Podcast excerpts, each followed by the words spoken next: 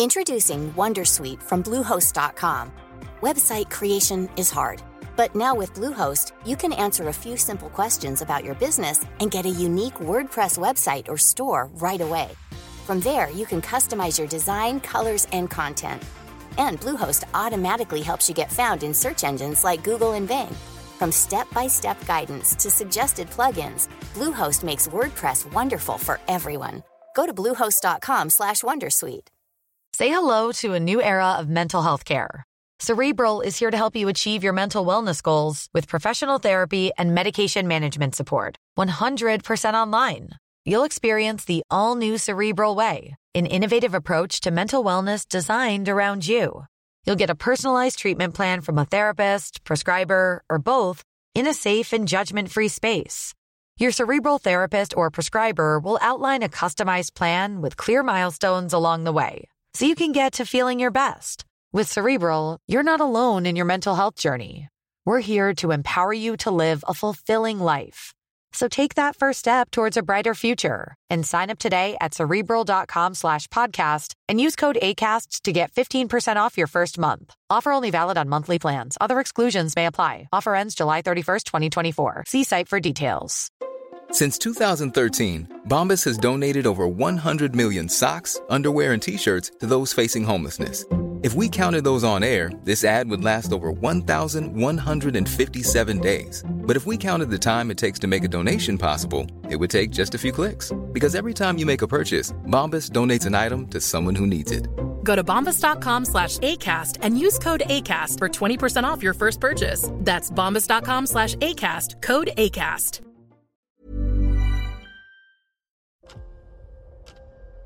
¿Escuchas eso? Es el tiempo. El tiempo que he estado investigando sobre el mundo del podcast. El tiempo que puedes ahorrarte tú. Ahora tienes disponible la suscripción anual a quiero a un precio especial por un periodo corto de tiempo. Entra y únete a la comunidad. Tendrás acceso a entrevistas en directo, más de 100 videocursos de podcasting y chat en Telegram donde recibes toda la información por si no quieres ni siquiera entrar en la web. Tiempo. Eso es lo que te ofrezco. Quiero ser podcaster.com.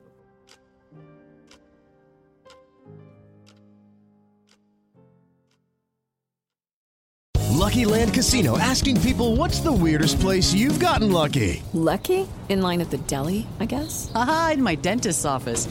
More than once, actually. Do I have to say? Yes, you do. In the car before my kids' PTA meeting. Really? Yes. Excuse me, what's the weirdest place you've gotten lucky? I never win and tell. Well, there you have it. You can get lucky anywhere playing at LuckyLandSlots.com. Play for free right now. Are you feeling lucky? No purchase necessary. Void where prohibited by law. 18 plus. Terms and conditions apply. See website for details. Yo monetizo, él monetiza, nosotros monetizamos, ellos monetizan. ¿Y tú? ¿Todavía no monetizas? Pues será porque no quieres. Entra en boluda.com barra sunecracia y empieza a hacer rentable el podcasting.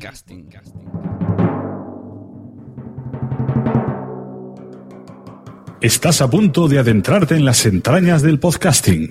Entrevistas, debates, información y recomendaciones.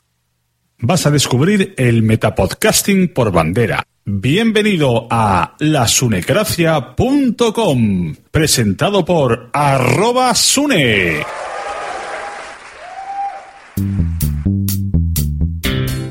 Bienvenidos a la Sonecracia. Hoy tengo el honor de presentar a un tándem de lujazo en el podcast. Son dos profesionales de las ondas y que van a venir a explicarnos cómo ha ido su evolución en la red a través de sus podcasts. Como sabéis, no suelo tener mucho guion, a excepción de esta intro que sabéis que estoy leyendo, por eso se nota tanto.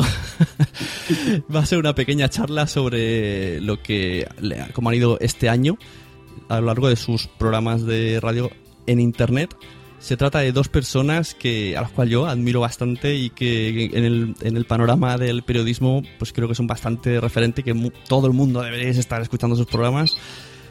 Se trata de Javier Crudo de Carne Cruda, buenas. Muy buenas y crudas tardes. y Fernando Berlín de La Cafetera, buenas. Buenas, ¿qué tal? Y bueno, pues lo dicho, os he traído para ver cómo habéis visto un poco la evolución de vuestro programa en formato podcast y si conocéis más el tema podcast y si es lo que esperabais cuando decidisteis dar el salto. Le doy la palabra a mi compañero Fernando Berlín, que empieza antes cada mañana que yo, así que tú primero. no, la verdad es que ha sido, eh, este año ha sido un año súper interesante de experimentación, porque es verdad que tanto Javi, porque Javi lleva ya muchos, muchos años en, haciendo radio y muy vinculado a la red y, poniendo los programas también, y a mí me sucede lo mismo, ¿no? Desde hace muchos años ya hacemos programas de radio, pero específicamente un formato más conocido como podcast o, que encajaría en la definición de podcast, es verdad que este ha sido el, primer año y lo que sí que ha sido para, para mí un auténtico descubrimiento ha sido la interacción con los oyentes, ¿no? Yo creo que el podcast si proporciona algo es una una verdadera interactividad, especialmente ahora que estamos viviendo esta explosión con las redes sociales. ¿no? Por lo tanto, ha sido un año maravilloso. Yo me he divertido muchísimo, ha sido agotador también porque, porque es verdad que empezando tan pronto y sobre todo que me levanto a las seis para empezar a hacerlo, con lo cual la, paliza diaria es monumental. Pero aparte de agotador, ha sido un, descubrimiento en la forma de interacción con la gente y una experiencia súper divertida, súper divertida. ¿Y tú, Javier? Pues en mi caso también ha sido excitante porque no sabíamos que iba, que iba a ser de todo esto, ni si saldría adelante y seríamos capaces de mantener durante todo un año un podcast. Y, la verdad es que ha sido muy exitoso en cuanto a, escuchas, como decía Fernando, a interacción. Es verdad que eh, la cafetera tiene incluso, yo diría, un contacto más directo que nosotros con, los oyentes, más en el directo, además de, de la emisión pero nosotros lo tenemos más a posteriori, ¿no? Porque se consume bastante más el podcast una vez que lo colgamos, cuando es realmente un podcast, ¿no? O sea, cuando es un, un producto de radio consumido a posteriori. Y ha sido muy interesante por eso, por, por, el feedback, la respuesta que hemos tenido, ¿no? De cómo la gente se va habituando. Acordaos que hace unos años cuando decías la palabra podcast, generalmente te miraban con cara de póker, de qué narices me estás hablando. Y ahora cada vez más gente escucha la radio de esta manera, ¿no? Se baja el programa a la hora que le apetece, y cuando puede hacerlo, y así además te lo hace saber. Nosotros nos hemos sorprendido de que a lo largo del año hemos ido creciendo poco pero inexorablemente de audiencia y, que además nos hacían comentarios constantes de lo que estábamos haciendo y, en el caso de carne cruda pues el, punto especial y un tanto novedoso de hacer un podcast profesional con todo un equipo de, de redactores, productores, técnico y estudio pagados por los oyentes, que también es una, es una novedad y, que por ahora ha funcionado. Cruzo los dedos y espero que el año que viene también funcione. Eso es verdad, que tenías la duda de si vais a poder sostenerlo y lo hiciste mediante crowdfunding y está funcionando, ¿no? La verdad es que yo al principio no las tenía todas conmigo, ¿eh? si, si soy sincero. Pensaba que era lanzarse un tanto una piscina con la, con, con la mitad del agua llena, pero resulta que al final estaba la piscina entera y quizá porque la gente está demandando mm, programas como, como La Cafetera o Carne Cruda que se salen un tanto del carril de la radio convencional, donde a lo mejor escuchas puntos de vista o formas de hacer radio que ahora resultan pues eh, más actuales y más rompedoras. Y también creo que mm, bueno pues eh, Fernando lo dice no nosotros somos la resistencia o, digamos que la corriente alterna a la corriente principal y la gente está motivada y deseosa de, yo creo que escuchar otro tipo de radio y de discursos y, en ese sentido creo que la cafetera o carne cruda y otros, ¿no? Como el Extra Radio y otros compañeros que están haciendo muy buen podcasting, pues estamos abriendo un camino en el que cada vez más gente está interesada y además son ellos los que lo apoyan y yo creo que estamos creciendo. O sea, la cafetera tiene un éxito cada mañana brutal y a nosotros la verdad es que no nos va nada mal. El caso de la cafetera es un poco distinto, ¿no? Porque sí que carne cruda, eh, o sea, trabajan totalmente ahí y viven de ello, pero el programa de la cafetera no, no vives de ello, tú vives de radio cable, pero cada mañana utilizas la cafetera como para, para traer más gente a través de lo que dices de las redes sociales, del hashtag, del feedback que tienes, ¿no? Sí, el, caso de la cafetera, eh, por una parte, claro, está vinculado a, Radio Cable, ¿no? No, no puedo separar una cosa de la otra, ¿no? Y es verdad que mi actividad, mi trabajo fundamental, eh, como consiste, mi actividad principal de laboral es Radio Cable, por tanto, eh, no puedo separarlas, ¿no? Eh, lo que es verdad es que nada de lo que... La cafetera fue un experimento y fue un experimento para las redes sociales, para para hacer un programa que estuviera muy en conversación con las redes sociales a tiempo real y donde hablar de los del tratamiento que dan los medios de comunicación a las informaciones del día, ¿no? Entonces nace casi como un experimento, pero eh, asociado necesariamente a Radio Cable, puesto que es, la marca y es mi mundo y es mi entorno y es todo mi, mi día a día pero eh, es verdad que no, no, no, está pensado como un producto, ¿no? O no estaba pensado al principio, porque es verdad que a medida que ha ido creciendo el recorrido, pues han ido apareciendo otras oportunidades que exploraremos en algún momento, porque eh, de alguna manera, pues es verdad que hay, hay varias fórmulas de, financiación que se colocan en, que se nos han colocado encima de la mesa y que alguna exploraremos, ¿no? Está el crowdfunding o introducir algún tipo de publicidad alternativa en antena, algunas cosas así que estamos observando para ver cómo podemos enfocarlo, pero no nace con esa vocación en aquel momento. Es verdad que pasa un poco como en Radio Cable. Cada vez que hemos hecho algún, alguna pequeña cosa, en Radio Cable somos muy poca gente, somos cuatro personas, pero cada vez que hacemos alguna cosa, eh, siempre nace como un experimento que luego puede desarrollarse comercialmente. Y, yo creo que esto tendrá recorrido comercial, pero no ha sido la vocación principal, ¿no? Quizá porque nace eso, nace una forma de experimentación eh, de forma muy precaria, lo hago yo en mi casa, además lo presumo de ello con frecuencia en antena, en pijama, en, la habitación de al lado, en un pequeño estudio que tengo en casa, ¿no? Y, y bueno, no, no tiene más nace sin ese objetivo, pero no, no renuncia al otro, ¿no? Y, es verdad que como han ido surgiendo algunos espacios y algunas oportunidades, pues eh, probablemente las exploraremos, ¿no?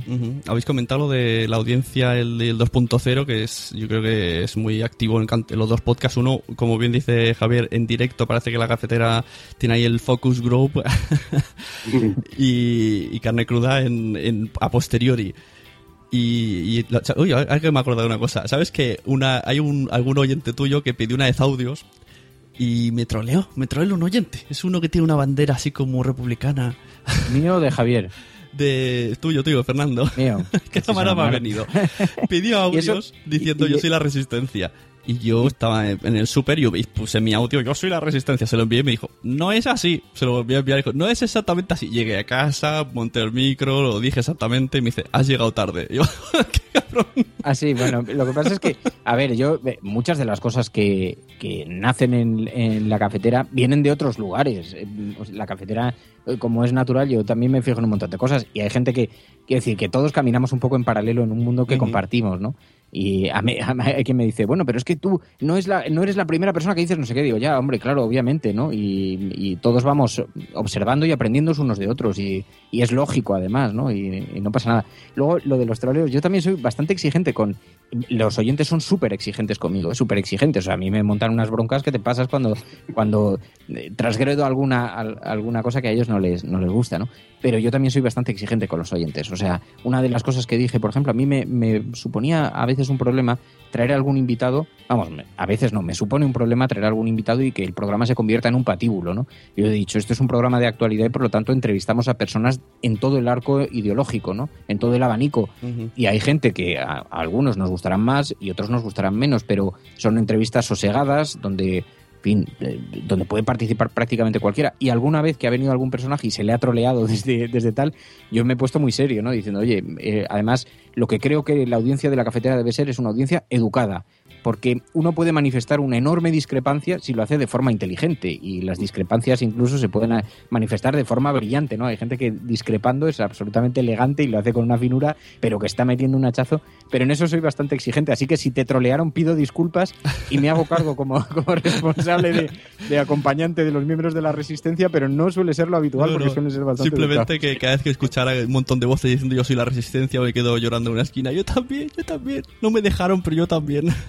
Pero bueno, ¿cómo que no? Tú, o sea, Porque tenía, tenía un tiempo límite para hacerte el audio. Y entonces no, no, pero tú me lo puedes enviar cuando quieras, que yo lo incorporo. no, porque es verdad que no se ha cerrado tampoco el... Hay gente que me, sigue, ahora sabes que tenemos un número de teléfono donde la gente envía mensajes y hay gente que lo sigue que sigue enviando hola soy Antonio y soy la resistencia o sea que puedes enviarlo ah vale vale. Lo que pasa es que es verdad que esa fue una iniciativa que hicieron algunos oyentes, sí, los oyentes. Una, una, semana que estuve de vacaciones entonces se pusieron de acuerdo para grabar a la resistencia y a lo mejor llegaste fuera de, de aquel plazo no a lo mejor ya lo habían enviado pero, pero sí, no, sí, no, era, era, una broma, pero que me hizo gracia que digo, lo he enviado dos veces y a la tercera me dicen que he llegado tarde. Lasunecracia.com Primero ahora estáis, intentáis llamar actualidad y eso os pasa a los dos y la verdad es que en este año han habido cosas que yo, o sea, yo estaba aplaudiendo de que estas novedades, este, esta actualidad super máxima estuvieran en los podcasts. Por ejemplo, en Carne Cruda estuvo Falciani. Me parece que, la primera entrevista que hizo en España fue en podcast, en este podcast. Y luego también habéis tenido en la cafetera un montón de gente. ¿Cómo fue eso, eh, Javier?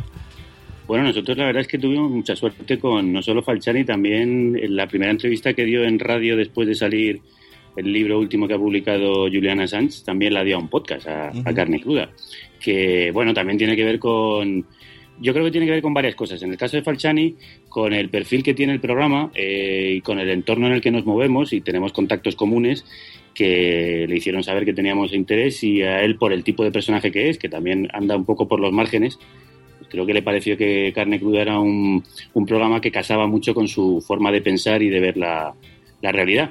Y en el caso de Assange, pues creo que ocurrió algo muy parecido. Nos pusimos en contacto con la editorial que le publicaba aquí que también tiene unos lazos directos conmigo y con, el equipo y con el programa, y nos ofreció, de hecho, la posibilidad de hacer la entrevista y, y la verdad es que es, poco habitual, ¿no? Lo normal es que elijan los canales más, más eh, conocidos, ¿no? Los más masivos. Pero sí es cierto, yo creo que eso da una muestra de que cada vez el podcast y programas que están en, en la red, en el 2.0, empiezan a tener más presencia y más relevancia. Nosotros la verdad es que no hemos tenido a lo largo de todo el año ningún problema eh, cuando hemos pedido una entrevista nadie nos ha puesto mm, pegas, ni siquiera eh, ha, puesto excusas porque el programa sea más pequeño o porque no tenga la difusión que tiene la radio convencional. Al contrario, eh, también creo que, como decía Fernando, llevamos muchos años en esto, haciendo radio de distintas formas y también pues la marca ya está más o menos consolidada, creo que en, ambas, en, ambos casos. Y, y, hombre, es un placer y es una satisfacción tener a ese tipo de, no, digo primicias, ¿no? Pero bueno, tener a veces adelantarte incluso a radios que son más, más potentes que, las nuestras, ¿no? Y soy yo que me parece que, o sea, que como sigo y sigo las redes sociales y veo los hashtags, me da la sensación de que cuando vosotros invitáis a alguien, eh, especialmente hablo de la cafedera porque como es a primera hora, parece que enseguida sale el hashtag y se pone trending topic y parece que luego como que algunas tertulias políticas cambian su lo que tenían preparado porque ha pasado algo en el programa. ¿Eso te ha pasado alguna vez?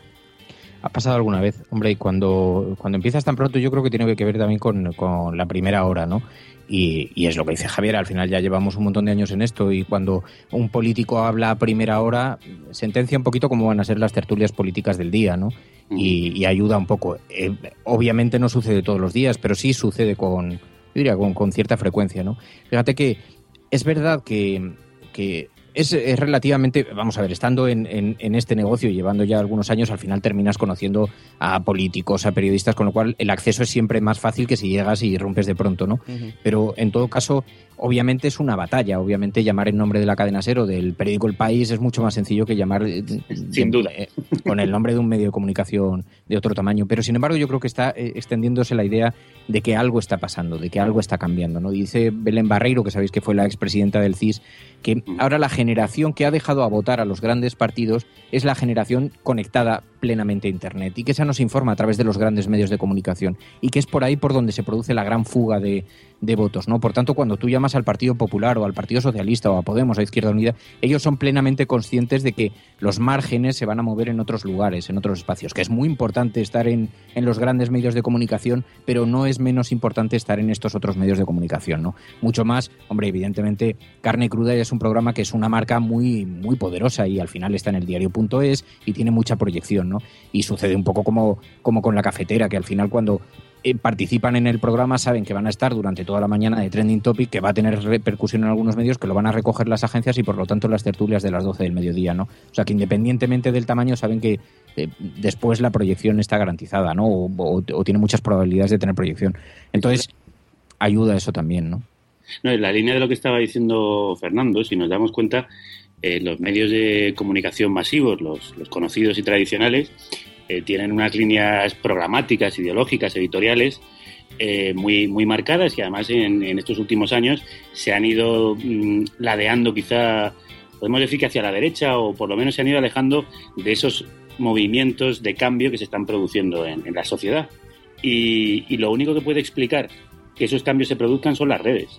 O sea, lo, único que se sale del, carril marcado son las redes sociales. Claro, eh, como decía Fernando, empiezan a ser mm, conscientes los actores de la actualidad de, nuestro país y de otros eh, países, evidentemente, que empiezan a ser conscientes de que, de que esa otra realidad empieza a tener mucha importancia y de que las redes sociales se está generando información a veces tan capital o más que la que se genera en, los, en los canales de información convencionales.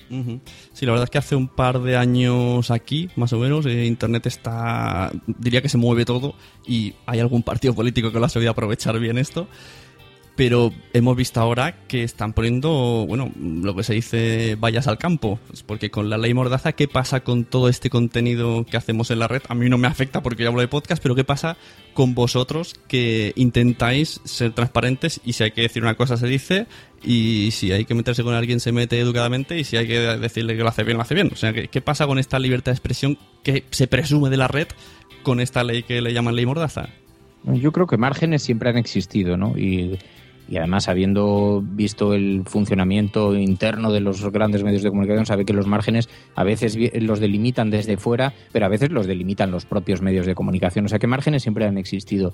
Eh, obviamente es muy preocupante lo que está ocurriendo. Es muy preocupante porque habiendo conocido un espacio de tantísima libertad como, como Internet, estamos observando como cada vez hay más interés por ponerle estas, estas puertas ¿no? y por ponerle estas paredes a las que aludías. Pero a mí, fíjate, no me inquieta especialmente porque creo que es que es imposible. Si ni siquiera los grandes regímenes políticos, las grandes dictaduras lo han conseguido, siempre ha habido eh, oportunidades, siempre ha habido fisuras, eh, siempre se ha conseguido eh, traspasar esos márgenes. Dicho lo cual, hay que denunciarlo porque es una, es una permanente batalla, ¿no? Hay un permanente interés por, pues eso, por, por acotar la libertad y creo que en nuestra responsabilidad está exigir que no sea así, pero no creo que sea no creo que sea muy eficaz, no creo que vayan a conseguir grandes cosas, ¿no? Es como cuando decían la piratería se resuelve con las leyes, la piratería no se va a resolver con las leyes. Eh, porque estamos ante un fenómeno tan inmenso, tan formidable, tecnológicamente tan incontrolable, que la única forma de afrontarlo es buscando una nueva perspectiva, ¿no? buscando soluciones antiguas a problemas completamente nuevos. Y en esto creo que pasa un poquito lo mismo. ¿no? Dicho lo cual, me parece una osadía que lo hayan intentado y creo además que tenemos que estar denunciándolo, pero más bien eh, creo por una cuestión de eh, que se observe que hay una defensa de los derechos civiles, que la ciudadanía es muy exigente con eso, pero no porque vaya a ser eficaz lo que están proponiendo, ¿no? ¿Y tú, Javier, cómo es lo de la ley Mordaza? Que además eh, has traído muchas veces grupos de música que están, o sea, totalmente dicen lo que les da la gana. Yo, por ejemplo, el de Riot, creo que se llama, ese lo he escuchado varias veces en Spotify porque me gusta mucho esa canción. Eh, el, miedo a cambiar de bando. Así, Riot Propaganda, ¿no? El, grupo que forman Chicos del Maíz y Aveas Corpus.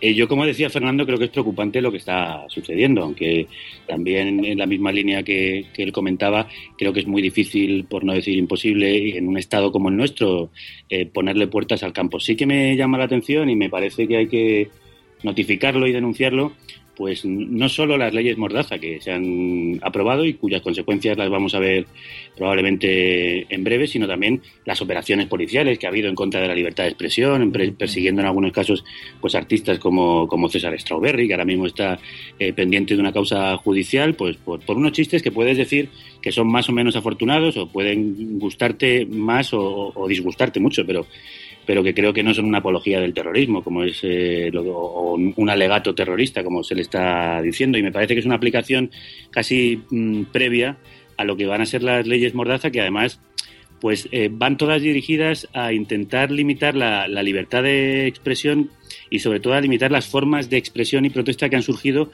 a raíz de los años de la crisis. Eh, casi todas las, las, nuevas leyes o articulados eh, aprobados lo que pretenden es eh, cercenar formas de protesta que han surgido nuevas, como pueden ser pues, eh, los scratches, subirse a edificios para colgar pancartas, rodear el Congreso y al mismo tiempo también, pues, pues digamos, toda la, la libertad de expresión que ha surgido en torno a una institución que está ahora mismo en cuestión, o por lo menos lo ha estado en los últimos años, como es la monarquía, pues ahora hay que ir con más cuidado. Yo también creo que, como dice Fernando, eh, no tengo miedo, o sea, creo que mm, los límites de la ley no los vamos a traspasar porque ninguno de los dos hacemos un producto en el que se difame, se injurie o se calumnie. Utilizamos otras herramientas que son la crítica, que a veces puede ser más o menos ácida, puede ser humorística, pero en mi caso, y creo que, bueno, Fernando tampoco, eh, no hemos tenido que ir nunca a un juzgado a responder por lo que hemos dicho. Y no creo que lo que se ha aprobado tampoco nos lleve a ello. Pero sí que me preocupa que tanto nosotros los periodistas a la hora de informar como, como la gente a la hora de opinar sienta miedo porque no sabe si los límites ahora son más difusos o porque tienen temor a que ciertas eh, expresiones en, a través de las redes sociales pues puedan ser objeto de delito. Y, y, si no es de delito también de persecución pública no hemos visto lo que ha pasado con los tweets de Guillermo Zapata como ahora de repente lo políticamente correcto se impone casi como una censura a, políticos a ciudadanos a periodistas y eso me parece muy preocupante es decir una no tanto ya solo las leyes mordazas sino las mordazas que que impone una sociedad castradora. Pero es que esto de poner censura a la red de, Internet es, me parece muy absurdo porque va mucho más rápido Internet que, la vida real. Por ejemplo, Vamos, ha salido... Hay, una cosa, o sea, las redes sociales tampoco podemos... eh, Las redes sociales, una red social no es un bar. Mm, Que a veces es claro. cierto que la gente co- con- confunde las redes sociales con lo que tú puedes decir en un bar. Tú en un bar puedes decir eh, ciertas cosas que jamás de- deberías decir en público y que sí son objeto de delito. O sea, en, eh, ciertos eh, llamamientos a, a matar a alguien Claro. O a cometer eh, delitos, pues evidentemente son delitos, lo han sido siempre. La red social es un medio público de expresión como antes han sido los periódicos o, los mítines o los discursos. En ese sentido, claro, tú, tú tienes que tener cuidado y, y ser consciente de dónde, dónde te mueves. Claro, no sé, está claro que lo que tiene que tener la gente es sentido común. Que bueno, como dice, hay un programa por ahí, dice el sentido común es el menos común de los sentidos. Pero, ese- pero, ese- pero esos límites ya existían, ya estaban en, en la ley. A mí lo que me parece más preocupante es que las nuevas leyes Mordaza pues intentan poner límites, por ejemplo, a la información en, en manifestaciones, ¿no? a la toma de imágenes, porque podrían herir la, la seguridad de, los agentes y además queda en manos de los agentes decidir si confiscan una, una cámara para luego llevarlo ante, ante un juez que tome la decisión.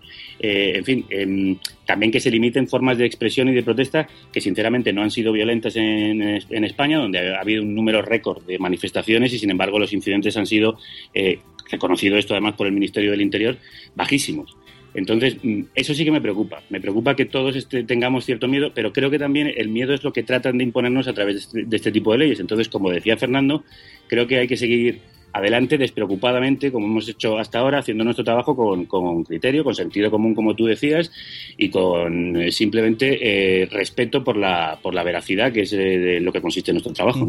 Pero Claro, porque yo me refería un poco al ámbito de la red. Es en el ámbito de la red donde yo estoy menos inquieto, ¿no? Ahí es donde creo que es más difícil efectivamente ese control, donde es más difícil la censura, donde hay muchas más oportunidades para saltarse los filtros, pero donde sí es muy preocupante, como decía Javier, es el recorte que se está produciendo en otros derechos, en otras libertades, en las manifestaciones, es decir, más la propuesta de la ley Mordaza más allá del ámbito de, de la red Internet, ¿no? Aunque efectivamente hemos visto cómo maliciosamente se, se aplicaba o de alguna forma se contaminaba la ley Mordaza a algunos sucesos, a cosas que estaban ocurriendo en, en la red, ¿no? O la ley de enjuiciamiento criminal, pero yo creo que lo verdaderamente grave sí es el intento de control de la protesta. Eso sí me parece gravísimo y creo que debe ser denunciado, ¿no? Porque ahí sí que limitas un derecho.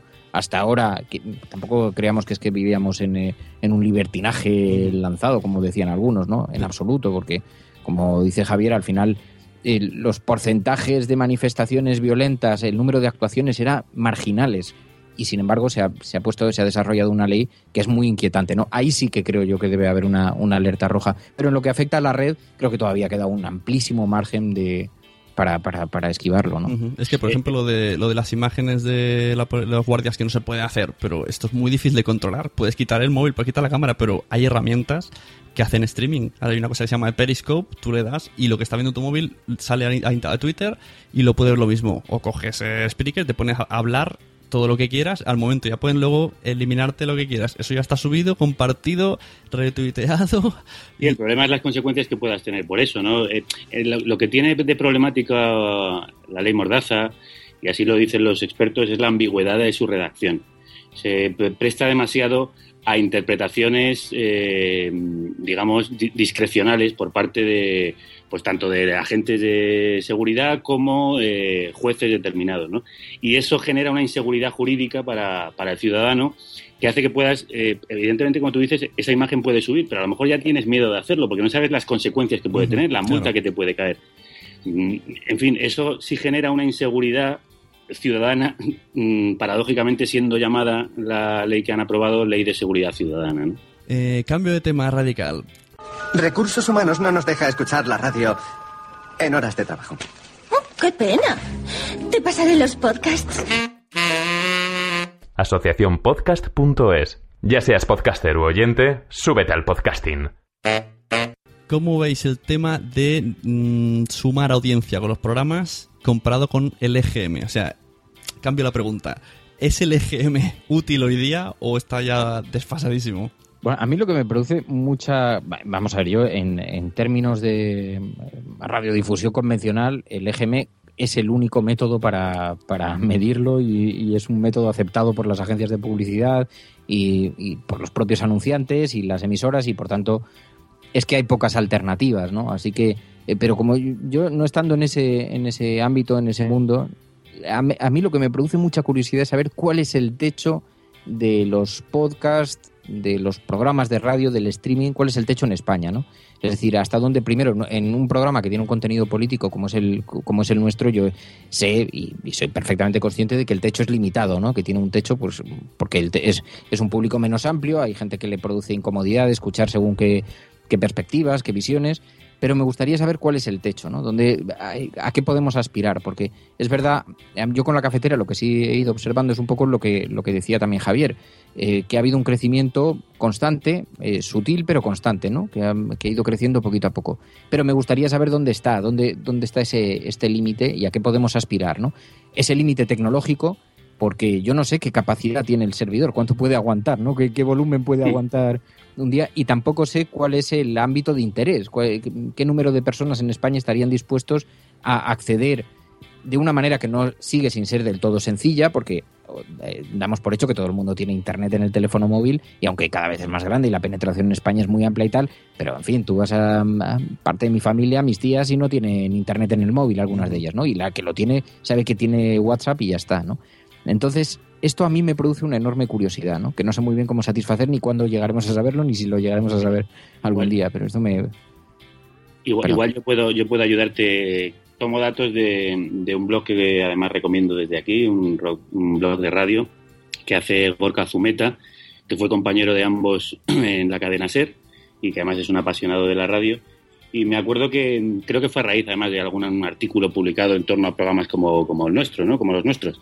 Eh, los expertos consideran que para 2020 habrá más gente escuchando radio online que radio convencional, que radio analógica por el cambio tecnológico que se está produciendo. Evidentemente todavía estamos ahora mismo en puertas, sobre todo en países todavía como España, ¿no?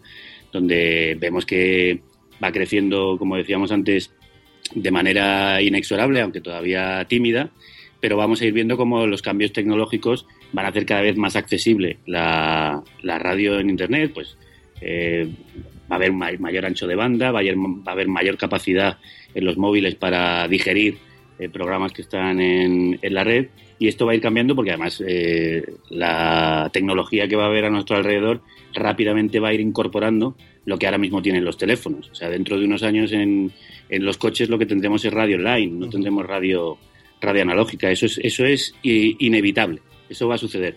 De hecho, yo creo que mmm, por parte de la radio convencional hay una cierta resistencia a que se produzca ese cambio porque además eh, se, pro, se producirá irrevocablemente una mayor democratización de las ondas, ¿no? Cuando ya no, no primen tanto las, las frecuencias, sino también el, la red, que es un espacio donde cualquiera, Fernando, yo, tú, eh, podemos hacer un, programa y competir con, con los grandes. Entonces, eh, esto se está produciendo y se va a producir. En, en países como Estados Unidos, la, el consumo de podcast es abrumador cada vez más, cada vez más alto. En nuestro país siempre llega con, con mayor retraso, pero vamos viendo que esto va, va creciendo y nosotros las cifras que hemos tenido de, de, escucha este año en podcasting a veces son sorprendentes. Hemos tenido programas que tenían en torno a las 100.000 descargas. Uh -huh. eh, estamos hablando de, y hemos tenido incluso programas en directo como el que hicimos en el día de las elecciones municipales, que había 25.000 personas conectadas eh, en directo. Eh, que, que, es un dato que, que, yo creo que ninguno de nosotros aquí presentes hubiéramos apostado por él hace unos años. Y no estamos más que empezando. Así que, bueno, como os decía, en el, en el blog de Gorka Zumeta se daban estos datos y yo creo que son bastante fiables. O sea, dentro de, a la velocidad que, que van cambiando las cosas, acordaos que hace unos años, ni, teníamos estos teléfonos, ni podíamos hacer todas esas cosas que hacíamos en los teléfonos. Y, por ejemplo, se plantean posibilidades que, que van a hacer que se acelere el proceso, como que algunas compañías telefónicas, precisamente para atrapar y atraer a oyentes, pues ofrezcan, por ejemplo, la radio online gratuita como, como un servicio, eh, que aumenten el ancho de banda y digan, pues si usted quiere, eh, si, usted se viene con nosotros, pues también le vamos a ofrecer eh, radios online gratuitas o, con un, sin consumo de datos, por ejemplo. Que no te consuma datos, por ejemplo, escuchar radio online. Y esto se va a ir produciendo en, en muy breve espacio de tiempo. Lo vamos a ver en los próximos años y yo estoy convencido de que, bueno, eh, esto no solo es posible, sino que es un hecho, va a ser así. Hombre, la verdad es que las cosas están yendo muy deprisa. Y, por ejemplo, en Noruega ya han cortado la señal FM, ahora es todo analógico, en digital que diga. Entonces supongo que cualquiera que haga una radio online, pues la puede escuchar todo el mundo desde la radio. Luego lo que dices de los coches, el Apple Car ya está, ya está creado y el Android Car. a la siguiente generación de vehículos vendrán con, no sé cómo, algún tipo de icono que podremos escuchar ahí. Lo, que se ha llamado el Internet de las Cosas, o sea, llegará un momento eh, en un muy breve lapso de tiempo en que prácticamente todos nuestros electrodomésticos tendrán incorporado, mm. eh, digamos, una conexión a Internet. Eh, porque con eso además se podrá controlar, por ejemplo, una nevera, pues eh, la temperatura, lo podrás controlar desde el teléfono, podrás programar, por ejemplo, la alarma de tu, de tu casa, eh, en fin, toda una serie de, operaciones que podrás hacer a través del teléfono y entre ellas, pues claro, pues estará la conexión a la red. Así que es evidente que a partir de unos años, pues estos aparatos tan hermosos que tenemos y tan románticos como son los, los transistores, pues los dejaremos en nuestras casas, pues supongo que como, como adorno, como testigo de una época gloriosa de, la radio que está a punto de desaparecer. No quiere decir que vaya a desaparecer la radio, al contrario, creo que la radio va a estar más presente que nunca. Tenemos una amiga en común que es muy que le gusta mucho las radios físicamente, en Marrodero. Sí, sí, yo, yo, yo, también colecciono, vamos, yo tengo en mi, en mi casa, en cada habitación de mi casa hay por lo menos una y en algunos casos dos radios. Y, pero pues, esto es un, ya empieza a ser un aparato antediluviano. Pues sí. Pues mira, dentro de poco va a salir ya Spotify, ya se ha filtrado algún código por ahí de modificación. Uno, no, es más, un amigo mío en, México me lo enseñó que ya allí la actualización de Spotify incluye la pestaña podcast, incluye la pestaña podcast. No sé qué tendremos que hacer para aparecer ahí, pero si alguien va a aparecer primero seguro que sois vosotros, así que ya, ya no tenéis cómo lo habéis hecho. Porque seguro que a vosotros os vienen a buscar. bueno, yo espero que, que pueda todo el mundo, ¿no? Eh, claro, a la larga sí, pero supongo que para empezar pues necesitarán un poco de tirón pues, para mover los que tienen muchas a los que son que vienen de la radio, empezamos por ahí. En, plataformas como, como Evox o iTunes, cualquiera de nosotros puede hacer un programa, no, no te piden el carnet ni, te piden el currículum para hacerlo, ¿no? Eh, en realidad al final son, son los oyentes los que deciden si funciona o no, son los oyentes los que te hacen más o menos eh, eh, digamos, importante porque deciden que lo que tú estás haciendo pues tiene relevancia. ¿no? A mí lo que me parece absolutamente fascinante es el cómo la gente es capaz a mí no me parecen herramientas sencillas, ¿no? Siendo que yo soy muy tecnodeterminista y me gusta mucho la tecnología, me paso súper enganchado, pero hay gente que se lo descarga, que lo mete en un lápiz para escucharlo después en el, en el coche, o gente que se ha hecho una conexión para escucharlo. O sea, todo tipo de fórmulas para escuchar el programa que me parecen de un, un esfuerzo brutal para escuchar un programa de radio, ¿no? Yo alguna vez he preguntado en el programa a ver si podían enviar fotografías de cómo estaban escuchando el programa en ese momento, ¿no? Y hay todo tipo de hábitos, desde gente que lo escucha a través de la radio de, del coche utilizando el eh, vía con el teléfono móvil eh, a, través del Bluetooth, hay otros que lo escuchan en el ordenador portátil, otros diferentes, hay quien tiene radios estrictamente para sonido online, es decir, hay, hay muchas, muchas fórmulas, ¿no? Y, pero me parece fascinante porque no hay una sola forma de conectarse, no es como aquello que cogías y enchufabas el transistor, pero sobre todo requiere de una, una, cierta dedicación, ¿no? Que eso es lo que yo creo que tiene más mérito todavía. Dices, no, cuando escuchas un programa de, de radio online, habrá quien seguramente llega a la página web, le dé al play y se quede trabajando y ya está. Pero hay gente que hace verdaderos esfuerzos y verdadera ingeniería para, para hacerlo, ¿no? hay, una, militancia, yo creo, en el oyente de Radio Online, ¿no? O sea, yo creo que son, son los oyentes los que están haciendo esto, esto realmente un fenómeno grande e importante, porque como estaba diciendo Fernando, se las ingenian de maneras eh, asombrosas para, para que los podcasts escuchen, para difundirlos, para, para escucharlo como se escucharía la radio convencional. O sea, están rompiendo las barreras que todavía existen y, y los oyentes yo es que les veo involucrados de una manera que es sorprendente, muy satisfactoria y, emocionante, ¿no? El otro día tuve aquí unos chicos que hacían YouTube y yo les pregunté por qué hay tanta diferencia en que en YouTube hay mucho mucho troll, pero el troll del malo, ¿no? Del que llega y te dice gilipollas y ya está. Y dicen, claro, porque YouTube tú le das al play y ya está. Y vas pasando vídeos y si no te gusta uno, pues le dice gilipollas.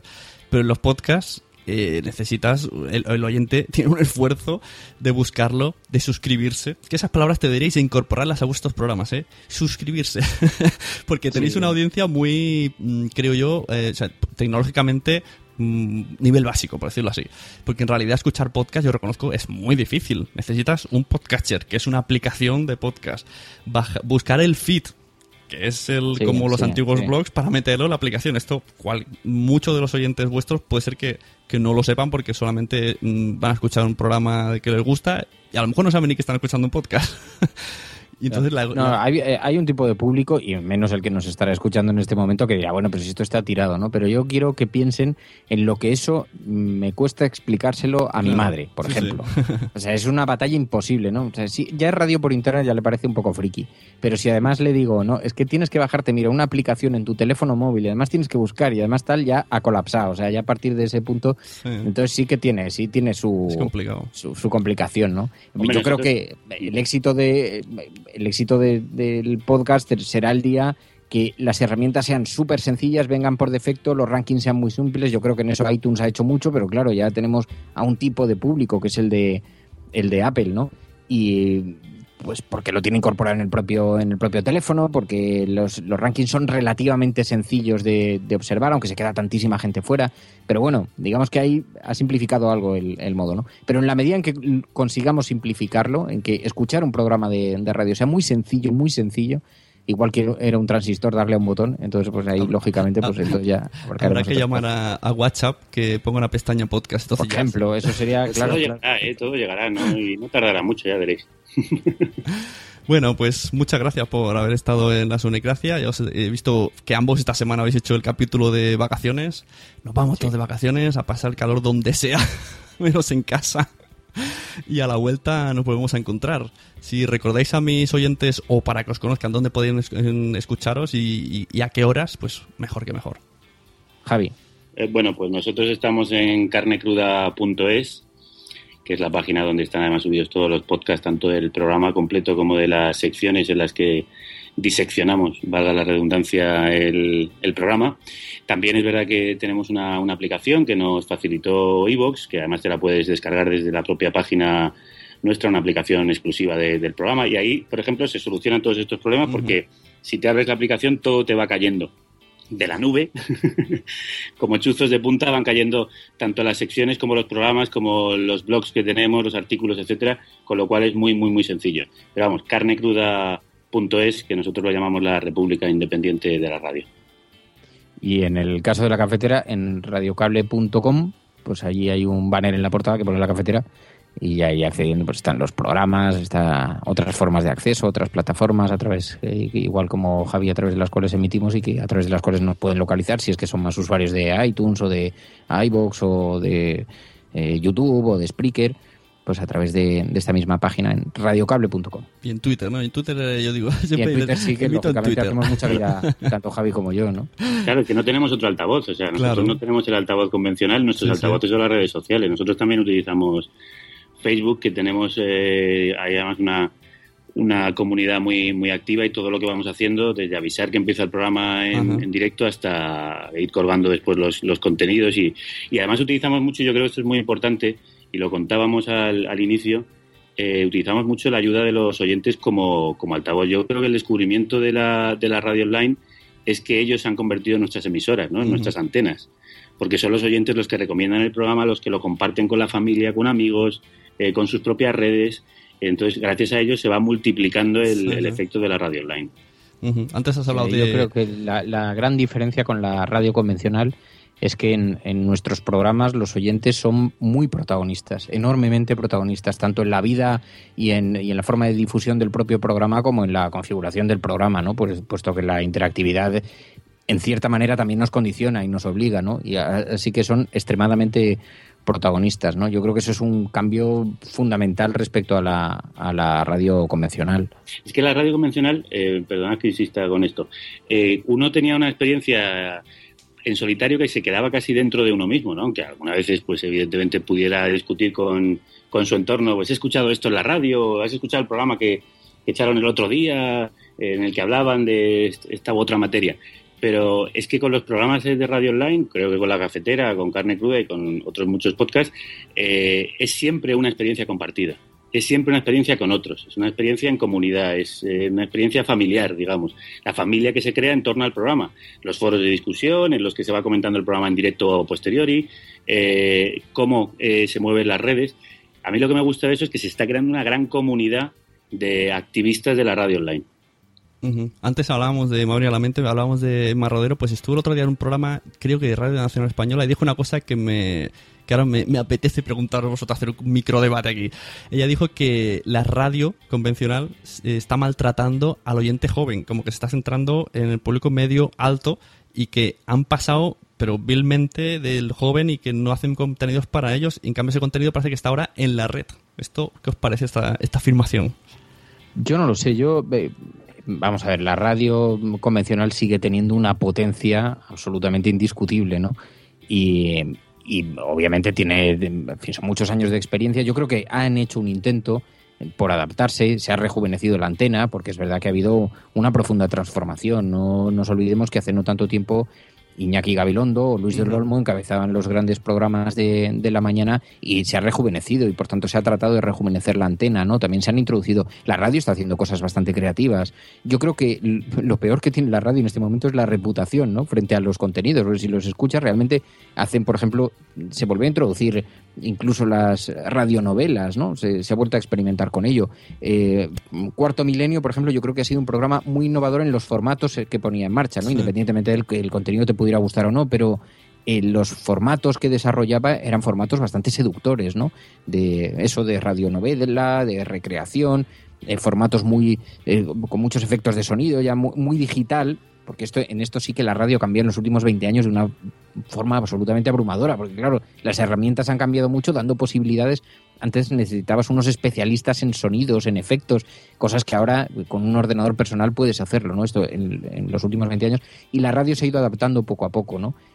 Yo diría que puede que se esté produciendo eso, indudablemente la gente joven ya no se conecta, pero esto le pasa como la televisión, no es que la televisión sea más joven, es que los jóvenes están accediendo a través de otros formatos, ¿no? A través de otros soportes y están eligiendo otras formas de, acceso, ¿no? Pero yo no sería especialmente injusto porque eh, no me gustaría caer en el, en el autoconvencimiento, ¿no? Es decir, estamos ganando esta batalla, ¿no? Si lo planteamos en términos, en términos de gloria o derrota. Porque al final soy perfectamente consciente del enorme de la enorme potencia que tiene una emisora de radio cuando sale a las 8 de la mañana, la SER, la COPE, Onda Cero, Radio Nacional, con una información que puede parar un país, ¿no? Y esto es... Yo, creo que indiscutible, ¿no? Yo creo que eso es indiscutible, como dice Fernando. O sea, yo creo que no es, no es esa la cuestión, porque aparte, digamos que el, el equipo técnico, humano, periodístico con el que cuenta una gran emisora es incomparable, es ahora mismo inasumible para, para proyectos tan pequeños como, como los nuestros. Lo que pasa que, como dice Fernando, eh, las vías ahora mismo de ingreso a la información de la gente más joven son otras y no son los medios convencionales, tradicionales. Yo creo que se están haciendo cosas creativas en la radio, pero sí, sí, sí creo, y en eso estoy de acuerdo con Emma Rodero, eh, sí creo que, no se está teniendo en cuenta el público joven. Se está tratando de mantener al que ya se tenía, pero no se están haciendo formatos realmente atractivos eh, para buscar eh, acoger a un nuevo público y atraer a un nuevo público. Yo, yo hablo con gente joven, hablo con gente de menos de 30 años y muy poca gente escucha la radio convencional. No porque la radio convencional no se haga muy buena radio, que se hace muy buena radio, pero yo sí tengo la sensación, no sé si Fernando si estarás de acuerdo con esto, en que aunque haya ejemplos de creatividad, no hay una gran innovación. No ha habido una gran apuesta por formatos novedosos, ni, me parece que, a diferencia de lo que ocurre en televisión, que por, esa guerra de audiencias hay cambios constantes de formatos, muchos de ellos malísimos, intragables, pero sí que se prueba en, la radio. esos mismos nombres que tú citabas han estado durante muchísimos años y los que han venido después también llevan muchísimos años eh, asentados en la misma posición, ¿no? Y además la radio, en mi opinión, eh, esto sería mejorable y, algo a transformar eh, con, formatos que llevan 40 años en la, en la radiodifusión española, ¿no? O sea, ya, ya va siendo hora de que haya una mayor pluralidad y diversidad en los formatos, de que igual no se hagan programas tan largos, que además eso tiene que ver con lo que hablábamos antes, con la lucha por el EGM, ¿no? De hacer grandes buques eh, radiofónicos para ir acumulando mucha audiencia y poder venderle a los anunciantes que tienes varios millones de oyentes, no en una hora, sino a lo largo de muchas horas. Yo creo que con la radio online es probable que eso se rompa, que se atomice la programación, que aparezcan más programas especializados, que son además los que triunfan en, en podcast. En podcast a la gente le gusta mucho escuchar un programa de ciencia, uno de deportes, uno de literatura, uno de historia. Y, y, en ese sentido, pues por ejemplo, por eso funcionan también los programas de misterio en podcast, porque son algo muy especializado. Aparte de que se hacen, como decía Fernando, programas como Milenio 3 eh, o La Noche en Blanco de Radio Nacional, pues se, se, se trabajan muy bien sonoramente, pero a la gente además le interesa en la red eh, contenidos más específicos. Y yo sí que tengo la sensación de que la radio española no está ahora mismo eh, excesivamente volcada en atrapar a nuevos oyentes que se incorporen a la radiodifusión. A mí cuando, cuando voy en coche me cuesta mucho encontrar un programa. Yo me paso, puedo ir de aquí a Barcelona que tengo 40 kilómetros y voy haciendo zapping, zapping, zapping, zapping y paso del fútbol a la música, música, música, música y me es muy difícil que a, a una hora aleatoria haya un programa que, que, sea de, de, cualquier tema. O sea, me da igual que hablen de mascotas, cualquier cosa que no sea fútbol o política. Llevar, esto va a llevar en los próximos años, y ya está sucediendo, a que cada uno se haga su propia programación, porque de eso va el podcast. ¿no? Claro. Que tú te cojas la cafetera por la Exacto, mañana, después al mediodía a lo mejor te escuches carne cruda, luego un programa de ciencia que te gusta, uh -huh. luego un programa de, de, literatura donde hablan de libros, otro de series, y que te, tú, tú te compongas tu propia programación, porque resulta que cuando tú mueves el dial, pues a lo mejor encuentras siempre los mismos programas de tertulias, los mismos programas que además en todas las emisoras están haciendo lo mismo, más o menos a la misma hora, y eso se va a romper, en, mi opinión, afortunadamente. Porque aunque a mí me encanta la radio y sigo escuchándola todo el día, sí tengo una sensación a veces de, de hartazgo, de cansancio, ¿no? Como de, esto ya lo he escuchado. No es que no se haga bien la radio que se hace, pero se hace la misma radio que se hacía hace claro. 20 años. Sí, sí, eso, eso es justo lo que quería decir ella. A lo mejor me he explicado mal al principio. No, no, no, no, no, pero sí tiene, tiene en parte razón y yo creo que esa es una reflexión a la que nos enfrentamos, ¿no? Pero yo lo decía porque se observan, hay fenómenos. Yo veo, por ejemplo, lo que ha hecho el Aser con My LOL, y yo no soy un oyente en ese tramo horario eh, muy pero quiero decir que se ha tratado de romper sí, sí, lo que sí, se esperaba esas horas para meter nuevas formas, o por ejemplo Vodafone You, o el hecho de que Carne Cruda estuviera en la SER o, o en Radio Nacional, eso también da una idea de cómo se están buscando cosas, ¿no? Y cómo se va moviendo, ¿no? Eh, lo, que, lo que sí que creo, y ahí estoy convencido de que vamos a estar de acuerdo Javi y yo, es que lo que la radio ha renunciado es a entender a la gente joven. A mí me sorprende muchísimo el discurso hegemónico que está instalado eh, en el ámbito de la política, es tan evidente, se, se, observa con muchísima claridad. ¿no? Los fenómenos emergentes de Podemos, de Ciudadanos incluso, de todo eso, han supuesto, eh, han irrumpido de pronto en, en, en, la actualidad y los grandes medios de comunicación no han sabido afrontarlos. Han pensado que eran minoritarios, los han despreciado, lo observabas en las tertulias, en el reparto a lo mejor había una persona que defendía esa posición una vez cada cuatro días. El resto estaba completamente monopolizado por el discurso oficial, ¿no? Uh -huh. ¿Eso quería decir que el discurso oficial es mayoritario en la sociedad española? No. Lo que quiere decir es que estos grandes medios de comunicación han observado de forma muy, yo diría, con una cierta altivez, estos fenómenos emergentes que en realidad estaban llegando muy profundamente a la gente joven. ¿no? Esto se ha visto en la política, pero eh, me sirve para representar algo que seguramente está pasando en todos los ámbitos de la vida. Pasa en la música, seguro. Hay fenómenos disruptivos que, están, uh -huh. que ahora son emergentes, pero que sin embargo no los escuchas en las grandes emisoras porque las grandes emisoras piensan que el mundo camina en otra dirección y están desatendiendo algo que está sucediendo y yo diría, si no de forma mayoritaria, de una forma muy, eh, muy explosiva, ¿no? O sea, que no es un fenómeno menor, marginal y tal. Sí, a lo mejor ha sido voluntariamente porque han pretendido dibujar una sociedad que no era por intereses, pero a lo mejor simplemente han sido por, ha, ha, sido porque no han sido capaces de observar uh -huh. con detenimiento esos fenómenos. Claro, ¿no? A mí ese, la, eso sí que me preocupa bastante. La red en sí es, es un altavoz totalmente de, del pueblo, porque un, antes no se sabía, bueno, tú, la gente estaba la 1 o la 2, van a ver esto. Pero ahora, ya con las cosas, con Twitter, con los hashtags, con lo, es muy fácil saber lo que le gusta a la gente. Y por yo, ejemplo, yo un, caso de, un caso de un programa de radio que es el de la parroquia, que dan a las tantas de la madrugada, que yo no sé ni si eso tiene audiencia en radio, y luego en podcast lo oye todo el mundo. Sí, yo, yo, creo que tiene que ver con las dos razones o cuestiones que apuntaba Fernando. Por, por un lado, eh, la, yo creo que la costumbre, la rutina de tener siempre un, unos canales eh, de, comunicación y de, seguir un discurso oficial que ya está sentado y, y, es difícil a veces salirse de esa rutina en la que uno lleva viviendo muchos años y que ahora se rompe con las redes. Y por otro lado también hay yo creo intereses políticos evidentes. O sea estos estos fenómenos eh, políticos o sociales de ruptura pues generan mucha inquietud en el statu quo no y, entonces tratan en, en principio de, de evitarlos o de acallarlos o de o de, por lo menos, eh, despreciarlos o, menospreciarlos, ¿no? Y, es inevitable ya que, esos fenómenos al final se cuelen por las gritas y cada vez tengan más, eh, más, más, más, fuerza y más eh, poder de penetración en la sociedad, porque yo creo que lo que fundamentalmente se ha roto con las redes sociales es la autoridad.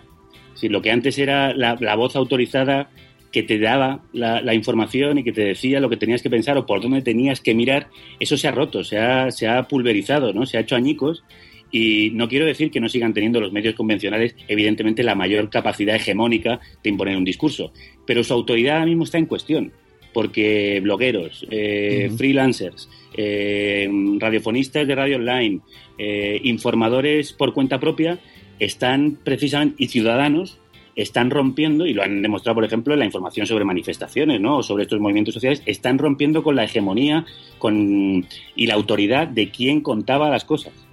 Y cuando rompes con quién cuenta las cosas, también rompes con el cómo se cuentan las cosas, ¿no? Y esa es la ruptura a la que ahora mismo estamos asistiendo.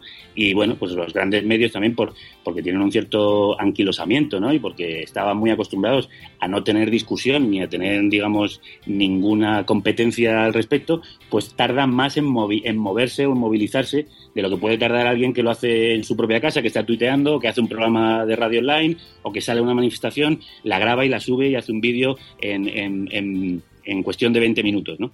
Eso se está rompiendo. A mí me parece que es muy interesante cómo se democratiza la, información y cómo se rompe con ese principio de autoridad que antes estaba impuesto. Pues sí, la verdad es que la red es presente y futuro totalmente y en la red es donde podremos escuchar carne cruda y la cafetera y lo que vayáis haciendo.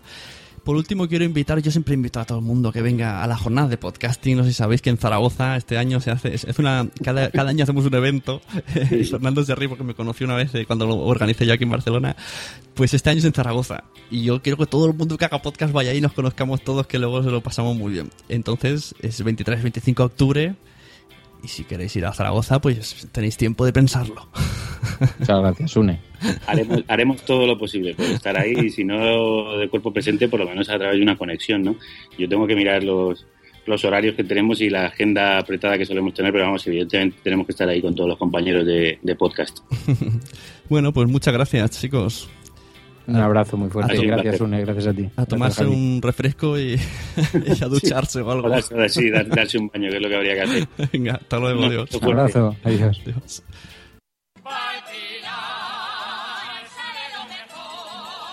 Para el Pilar, no. 23, 24 y 25 de octubre, décimas jornadas de podcasting, este año en Zaragoza. Lo mejor sale después del Pilar. Tres días para disfrutar del podcasting. ¿Y qué es podcasting? Podcasting es historia, música, cómics, cine, gastronomía, ciencia y mucho más. Porque podcasting eres tú. Te necesitamos y lo sabes. No te hagas de rogar. 23, 24 y 25 de octubre a las armas en Zaragoza.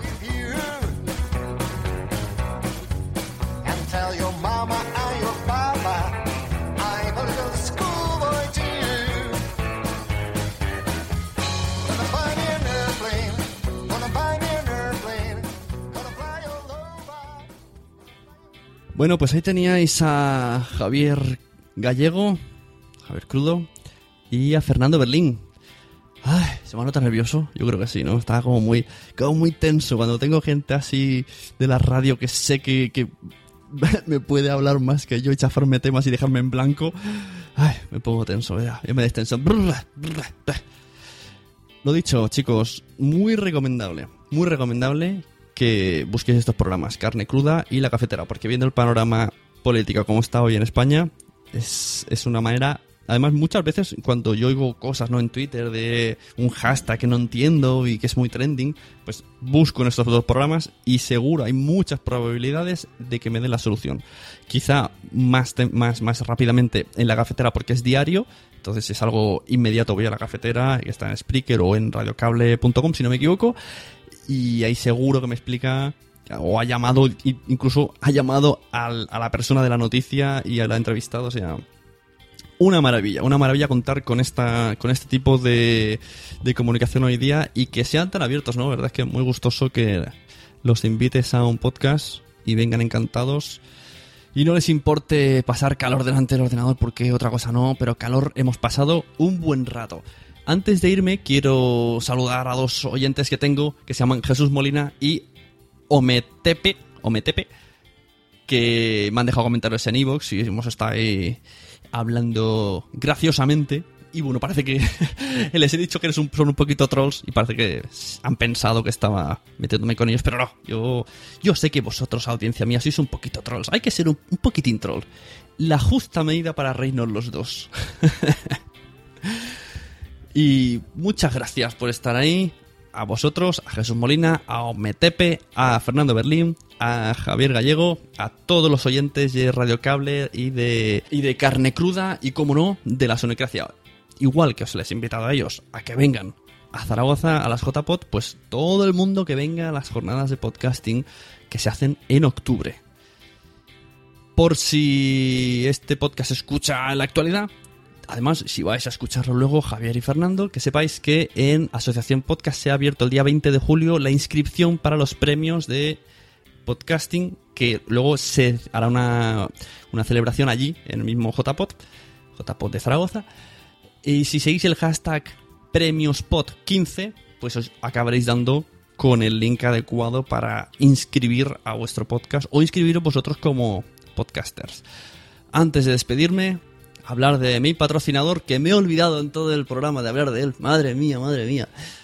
Como bien sabéis, aquí nos gusta mucho la palabra monetizar, ¿verdad?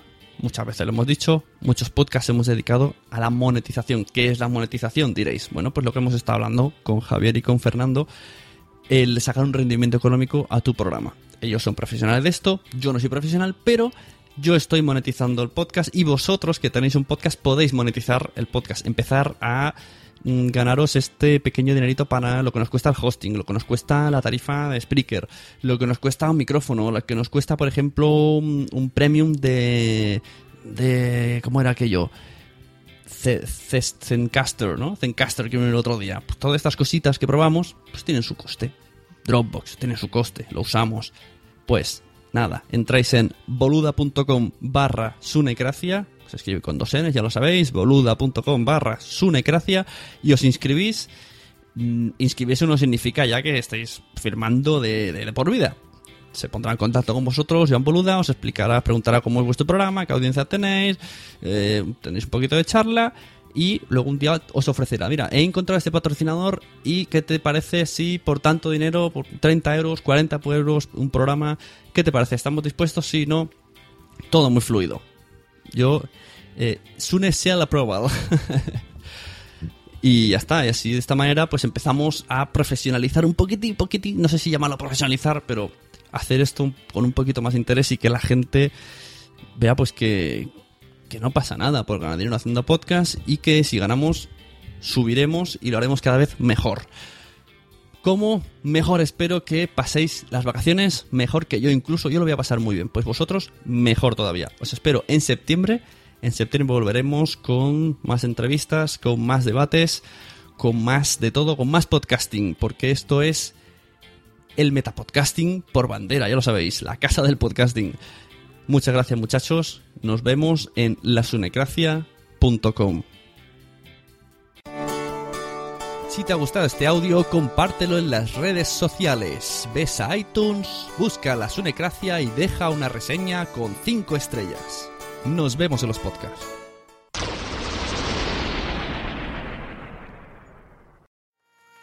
¿Te ha gustado este episodio? Pues vuelve al siguiente a por más. Y si te has quedado con muchas ganas, entra en nuestro premium. Quiero ser podcaster.com barra premium. Ahí tienes un montón de episodios más, además sin cortes y muchísimas cosas más extras.